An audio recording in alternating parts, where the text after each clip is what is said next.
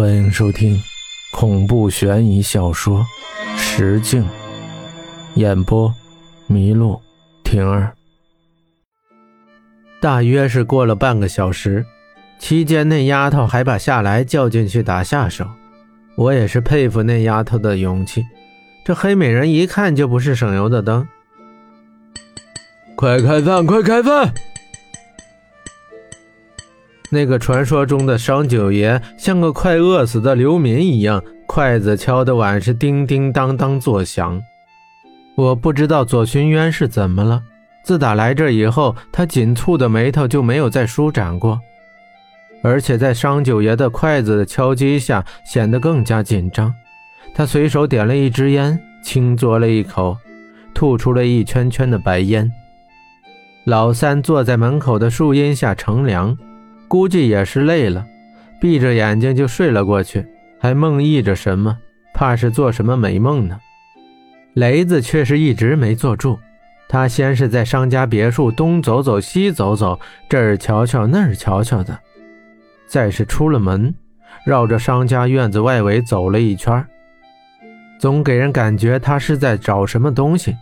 最后，他的目光停留在进来时看见的那汪蓝色的湖泊上。我也是好奇，那湖泊究竟有什么古怪？也学着雷子盯着他看，并没有什么可疑的地方。不觉间，我眼神涣散，忽然脑子里传来一种古老悠长的深邃感，让我静静地感受着沧海桑田的无力。一时间不知悲从何起，我的眼泪便簌簌落下。门口传来一阵那丫头稚稚的声音，如银铃一般。我踱步走进屋里，却发现大家都在看我。怎么了？我问。没什么，快吃饭吧。左寻渊向我招了招手。吃饭的时候，老三也就醒了，狼吞虎咽地扒了几碗饭，边吃边含糊道。林丫头，你这饭做的还真可以啊！嗯。那商家丫头听了这话，喜形于色，当即给老三碗里加了两个大鸡腿儿。算你识货，我可是大厨呢，多吃点儿。一顿饭的光景，那林丫头便和老三熟络起来。想来这丫头生活在深山老林的，也实在是没人闹腾，怪可怜的。把你的爪子拿开！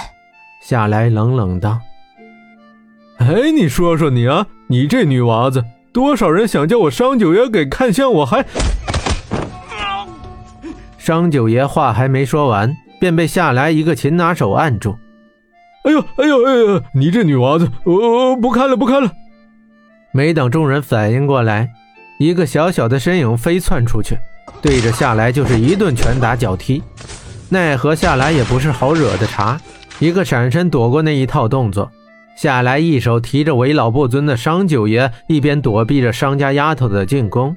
那灵丫头像是觉得受了屈辱一般，攻势是越来越猛。我敢说，现在要是给那丫头一把刀，她敢立马往夏来身上劈。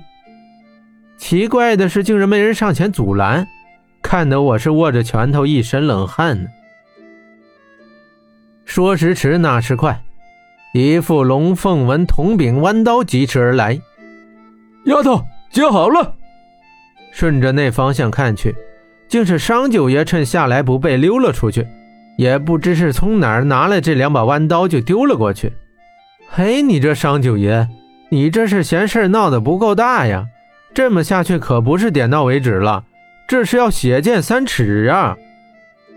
那灵丫头接过弯刀，游刃有余地耍了起来，一招一式凌厉迅速，直将被夏来压制的局面翻转了过来。正所谓刀剑无眼，夏来闪避的却很从容。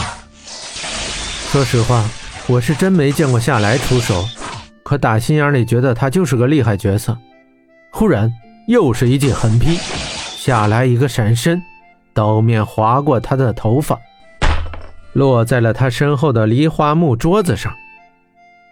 哎呦，看得我都心疼了。那可是黄花梨木呀，这败家丫头！商九爷坐在一旁鬼嚎着。只见夏来微微眯了眯眼，从腰间摸了一把 M 六零限量版左轮手枪。等等，什么？我去！